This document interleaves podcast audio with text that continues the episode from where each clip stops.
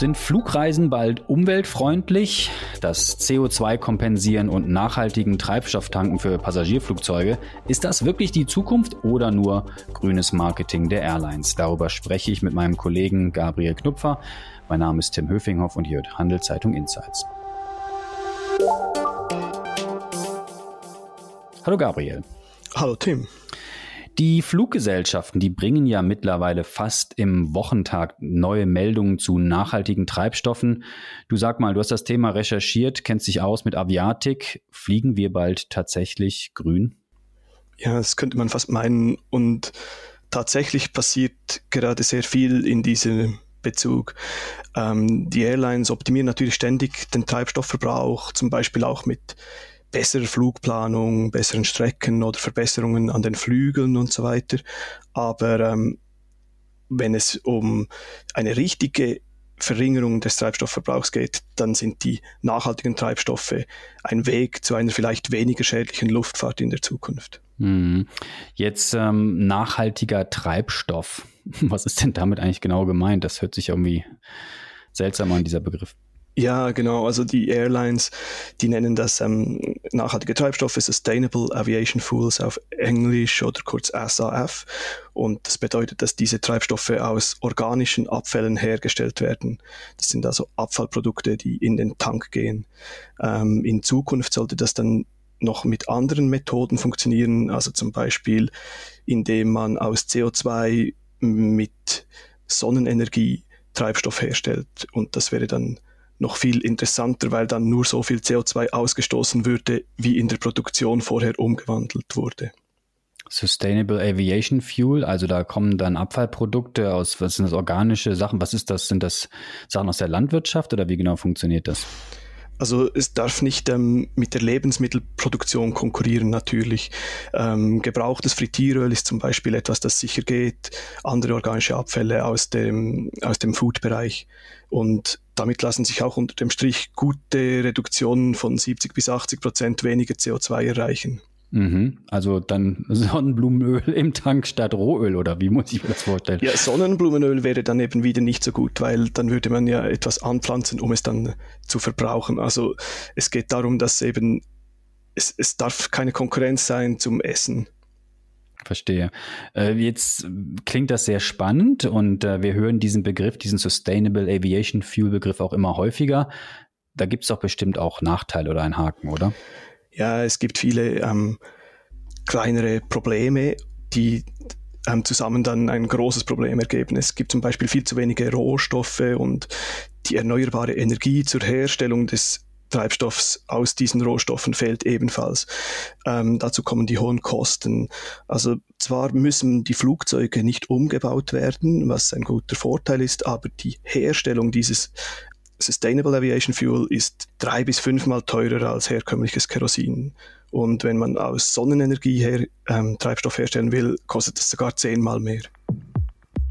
Diese Folge wird von Schroders Schweiz präsentiert. Schroders ist einer der ersten Vermögensverwalter, der in seinen Portfolios auch Naturrisiken berücksichtigt. Was der Schutz unserer Natur mit Geldanlage zu tun hat, erfahren Sie auf schroders.ch. Gabriel, kannst du es vielleicht nochmal kurz erklären? Das finde ich interessant. Also du sagst, ähm, dieses Sustainable Aviation Fuel wird dann genauso, ich denke mal, eingelagert wie Kerosin oder wie, wie Ölprodukte eben und fließen dann durch die Leitung in, den, in die Maschinen hinein. Man muss also nicht irgendwelche Kabel ziehen bei einem Batterieflugzeug. Also das heißt, dass es auch einen Vorteil hat. Man kann auf die Infrastruktur zurückgreifen, die man hat. Und deshalb wahrscheinlich kann ich mir vorstellen, setzen auch so viele Airlines darauf, oder? Das ja, es ist der entscheidende Punkt. Also weder die Flugzeuge noch die Flughäfen, Infrastruktur muss umgebaut werden. Man kann das genau gleich weiter nutzen. Und das ist zum Beispiel total anders als beim Wasserstoffantrieb, für den riesige Änderungen nötig wären. Also da müsste man neue Flugzeuge entwickeln und so weiter. Für die Airlines ist das ein Riesenvorteil, das ist klar, und für die ganze Industrie. Aber mal ganz konkret, wie weit sind wir denn jetzt mit der Einführung von diesen Sustainable Aviation Fuel Produkten? Ja, also wie gesagt, technisch ist es eigentlich möglich, dieses gleich wie Kerosin einzusetzen. Im Moment wird getestet, ähm, mit 100% Aviation Fuel in einzelnen ähm, Turbinen zu fliegen. Zugelassen sind bisher 50%, weil es eben doch einige physikalische Unterschiede gibt zum Kerosin. Aber ähm, tatsächlich beigemischt wird ein viel kleinerer Anteil. Und zwar erst 0,1 Prozent ähm, des eingesetzten nachhaltig, ähm, Treibstoffes insgesamt ist ähm, nachhaltig hergestellt. Also 0,1 Prozent, das ist ja, also ich will nicht sagen nichts, aber ist ja fast nichts, also gar nichts. Genau, man ist noch ziemlich am Anfang, aber es gibt Hoffnung. Ähm, die Airlines arbeiten daran, das mehr beizumischen, eben wie gesagt mit diesen Experimenten und die EU plant sogar eine Beimischquote, also in drei Jahren, äh, in zwei Jahren bereits, 2025 sollen zwei Prozent des eingesetzten Kerosins nachhaltig hergestellt werden müssen und das soll dann steigen bis 2050 auf 63 Prozent. Diskutiert wurden im EU-Parlament sogar bis zu 80 Prozent Beimischquote. Das Problem ist halt, dass solche Verbote und Gesetze der EU nicht in Stein gemeißelt sind. Also beim Verbrennerverbot bei den Autos der EU hat man auch gesehen, wie schwierig das ist, dass das dann wirklich ähm, durch das Parlament kommt am Ende. Aber und, es ist klar, es wird ja. zunehmen. Und, und wer nutzt, also welche Airlines nutzen denn diese Sustainable Aviation Fuels schon? Ja, schon ganz viele. Also in Europa ist unter anderem die Lufthansa-Gruppe ziemlich führend und die Swiss hat dort auch wiederum eine Vorreiterrolle. Also die Swiss hat zum Beispiel eine Kooperation mit Synthelion, um diese Solartreibstoffe, die ich erwähnt habe, herzustellen, also aus CO2 ähm, Kerosin herzustellen.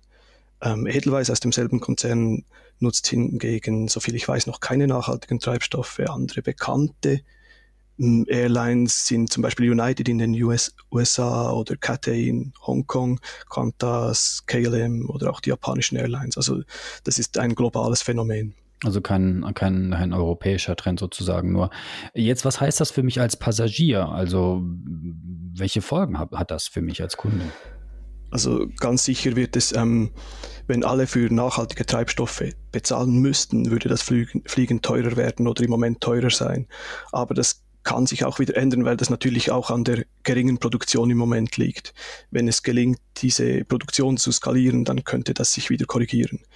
Ähm, heute schon kann man eigentlich dafür bezahlen, also man kann mehr einen Aufschlag bezahlen, indem man ähm, für für nachhaltige Treibstoffe bezahlt und sozusagen SAF kauft.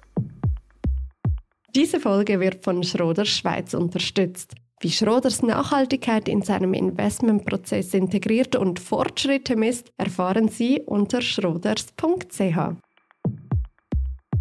Gabriel, du hast vom äh, CO2-Ausgleich gesprochen, also den die Passagiere machen können. Ähm, jetzt gibt es ja immer mehr Möglichkeiten. Also wenn man auf diese äh, Buchungsplattform beispielsweise geht, dann sieht man häufiger, dass man das auch auswählen kann. Was ist denn so jetzt generell die beste Kompensationsmöglichkeit für mich als Kunde oder als Kundin, wenn ich der Umwelt was Gutes tun möchte und möchte meinen mein Footprint, meinen CO2-Footprint beim Fliegen reduzieren? Genau, es gibt ganz verschiedene Optionen, also zum Beispiel Klimaprojekte, die man salopp mit Bäume pflanzen zusammenfassen könnte. Oder dann gibt es eben diese nachhaltigen Treibstoffe, die man ähm, kaufen kann. Und es gibt die Möglichkeit des Carbon Capture and Storage, also dass man CO2 aus der Luft holen lässt und im Boden speichert. Was ist gut? Es kommt halt auf den Preis an, den man bezahlen will und kann. Ähm, am, sich, am sichersten geht man natürlich mit der CO2-Abscheidung. Also wenn man das CO2 dauerhaft aus der Atmosphäre entfernt, ähm, hat man, ist man sicher, dass man ähm, keinen Ausstoß gemacht hat. Aber ja, das ist halt dann auch eine teure Option. Okay, und wenn ich jetzt äh, favorisiere, das äh, Sustainable Aviation Fuel äh, nutzen zu wollen, also kann ich da meiner Airline sagen, du jetzt kauf da mal mehr von oder ich möchte nur mit einem Flugzeug unterwegs sein, wo das auch dabei ist. Wie funktioniert denn das konkret? Ja, es kommt auf die Airline drauf an, aber bei der Swiss kann man das als Option bei der Buchung auswählen. Okay, und dann tanken die das oder wird das dann generell im gesamten Konzern dann irgendwie mit beigemischt? Weil ich kann ja nicht dafür sorgen, ah, dass mein Flug ja. nach Barcelona oder nach Rom nächste Woche, da möchte ich bitte 3% Sustainable Aviation Fuel dabei haben. Das funktioniert wahrscheinlich nicht, oder? Nein, das ist natürlich nur indirekt gekauft, aber man bezahlt dafür, dass das hergestellt wird und dass das irgendwann mal, nicht irgendwann, dass das in der nahen Zukunft eingesetzt wird von, von der Airline. Mhm. Und ich denke, also ich habe auch mit einem Greenpeace-Experten darüber gesprochen und er fand auch, dass das eine gute Methode ist, ähm, zu kompensieren, weil man damit diese Technologie fördern hilft. Wie bereits gesagt, es braucht viel Forschung und den Aufbau einer Produktion dieser Treibstoffe und da ist es sicher gut, wenn man da einen Beitrag leistet. Das heißt, je mehr Kunden das wählen, desto mehr wird beigemischt, desto mehr wird geforscht, desto günstiger wird es und äh, genau, auf dem, genau, auf dem das Weg ist die Hoffnung. Mhm. Jetzt, wenn ich jetzt Kunde auf so einer Buchungsplattform bin und sehe, okay, ich muss jetzt so und so viel 100 Franken oder 1000 Franken für, mein Buch, für meine Buchung, für meinen Flug bezahlen, dann kommt ja immer dieses Feld, ja, Sie können das jetzt kompensieren. Äh, ist das eigentlich mittlerweile überall integriert? Ist das übersichtlich? Wie funktioniert das? Funktioniert das gut? Funktioniert das schlecht? Wie sind denn da so deine Erfahrungen? Also übersichtlich kann ich nicht sagen, aber es ist ähm, zumindest bei der Swiss klar eingebaut. Also man hat ganz verschiedene Möglichkeiten. Eben man kann den Anteil an SAF, an nachhaltigen Treibstoffen auswählen. Man kann wählen, ob man nur über Klimaprojekte kompensieren will. Und dann gibt es halt den, je nach Fluglänge kann man einen höheren oder geringeren SAF-Anteil buchen. Also ich habe ähm, ein paar Tests durchgeführt und da kann man zum Beispiel in Europa einen Green Tariff wählen, bei dem 20 Prozent der Emissionen über SAF kompensiert werden und 80 Prozent mit Klimaprojekten. Und wie sieht das jetzt preislich aus? Also zahlt man dann da 5, 10 oder 500 Franken mehr für, keine Ahnung, Kompensieren oder SAF-Beimischung? In welchem Preisrahmen bewegt man sich denn da? Ja, ich muss es schnell nachschauen, aber es ist klar, dass diese SAF-Kompensation ist viel teurer als Bäume zu pflanzen. Mhm. Ähm, ich habe es mal mit ähm, einem Flug nach London verglichen und wenn man dort 100% Sustainable Aviation Fuel wählt, mhm. dann kostet das 142 Franken zusätzlich zum Ticketpreis. Wenn also Zürich, London, Ticketpreis, rückwärts. weiß ich nicht, wie viel das ist, und dann nochmal 100, was hast du gesagt, 100 Franken nochmal ungefähr drauf. 140. 140 nochmal drauf. Für beide Strecken oder für eine? Für beide Strecken. Mhm. Und bei den Klimaprojekten würde das nur 4 Franken kosten. Ah, also okay. Also der Unterschied ist riesig. Okay. Und dann auf ganz langen Strecken kann man dann auch nicht mehr 100% SAF kaufen, weil das wahrscheinlich Tausende kosten würde. Wird das teurer als der Flug, das Flugticket genau. sozusagen. Ja. Und was ist denn so dein Fazit eigentlich? Du hast das ja getestet und auch da schon ausführlich darüber berichtet. Äh, wenn ich jetzt die Klimaprojekte unterstützen möchte oder wie ich gerade schon sagte, eben meinen mein Footprint beim Fliegen ähm, reduzieren möchte, was ist denn jetzt so das Beste? Was hat denn so Vor- und Nachteile? Wie, wie ist denn dein Fazit? Also eben, wie gesagt, die CO2-Abscheidung ist das teuerste und beste, was man machen kann. Mhm. Es kostet 1 Franken 10 pro Kilo CO2 bei diesem Schweizer ETH Spin-off mhm. Climeworks und das würde zum Beispiel bedeuten bei diesem London-Flug 192 Kilo, mhm. 100, etwa 200 Franken, oder? Um dabei zu bleiben. Wenn man aber ähm, eine Mischung nimmt, denke ich, ist das die beste Methode, weil man sollte helfen, diese SAF zu entwickeln aber man möchte natürlich auch nicht Hunderte von Franken mehr ausgeben. Okay. Und nutzen das denn schon viele Passagiere oder ist das immer noch, wie du schon sagst, auch mit dem Angebot verbunden, dass es einfach wenig gibt und dann machen das auch wenige Leute? Ja, natürlich sind die ähm, Airlines da ziemlich schmallippig und geben keine konkreten Zahlen dazu heraus. Aber die Swiss sagte mir in einer Antwort, ähm, zu den SAF, dass ich die Kompensation verbessert habe, dass sie sich verzehnfacht habe seit einem Jahr, weil man damals die Buchung geändert hat. Und wenn man heute bei der Swiss bucht, dann ist das gleich am Anfang ähm, eine mögliche Option, dass man eben Kompensationen auswählt. Mhm. Sie sagen aber nicht, welche Kompensation die Leute wählen. Ich erinnere mich während der Pandemie, ähm, da haben viele Leute darüber gesprochen, dass sie jetzt nachhaltiger leben und agieren möchten. Das Reisen würde sich völlig ändern. Klar, die Buchungszahlen sind noch lange nicht dort und die Flugbewegung auch nicht, wie sie vor der Pandemie waren. Aber wie ist dein Eindruck? Die Leute nehmen sich ja nicht groß zurück jetzt. Sie wollen in die Ferien fahren, sie wollen reisen. Also das damals viel beschworene äh, ja, Rethinking sozusagen, wenn man im Englischen ist, über das Reiseverhalten, das hat sich nicht groß geändert. Das ist sicherlich so wie früher, ja. Oder? Ich denke, wir fischen hier ein bisschen im Trüben, wenn wir spekulieren, aber ich denke auch, dass zum Beispiel die Flugpreise sind ja in den letzten Monaten ziemlich gestiegen, weil viel mehr Leute fliegen wollten und dass man da noch zusätzlich teuer kompensiert, hm, ist schwierig vorzustellen. Aber auf der anderen Seite ist es natürlich für die Airlines wichtig, dass sie ihren Treibstoffausstoß senken, weil das auch zu diesen ESG-Kriterien, also zu den Anlagekriterien gehört, die nachhaltiges Anlag Anlegen ermöglichen. Und ähm, viele große institutionelle Anleger achten sich, wenn sie investieren, dass die Firmen ähm, umweltfreundlich oder zumindest nicht klimaschädlich sind. Macht Sinn. Vielleicht zum Abschluss noch eine technische Frage. Ähm, Flieger, die mit Batterien unterwegs sind, da gibt es ja eher kleine Flugzeuge, es gibt viele Forschungsprojekte dazu.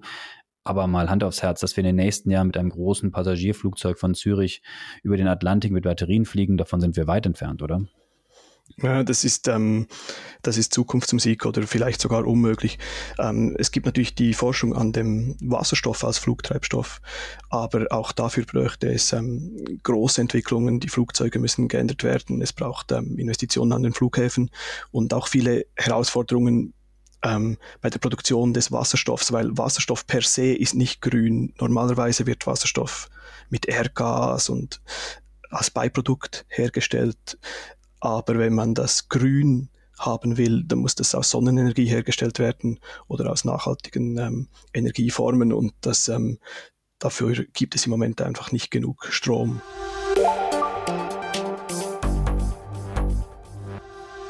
Gabriel, danke für deine Insights. Wer das alles nochmal in Ruhe nachlesen möchte, auch noch viele Tests, die du gemacht hast, mehr zum Thema auf handelszeitung.ch. Und an euch, die uns zuhören, was ist eigentlich eure Meinung zum Thema Aviation Fuel und Kompensation in der Airline-Branche? Habt ihr vielleicht auch andere Inputs, Themenideen für unseren Podcast? Dann schreibt uns doch an podcast.handelszeitung.ch. Ich wiederhole es nochmal, podcast.handelszeitung.ch. Wir freuen uns über eure Rückmeldungen und natürlich auch, wenn ihr uns abonniert, sei es bei Spotify, Apple oder wo auch immer ihr uns zuhört. Danke dir nochmal, Gabriel. Bis zum nächsten Mal. Bleibt gesund. Adieu. Danke, Tim. Tschüss.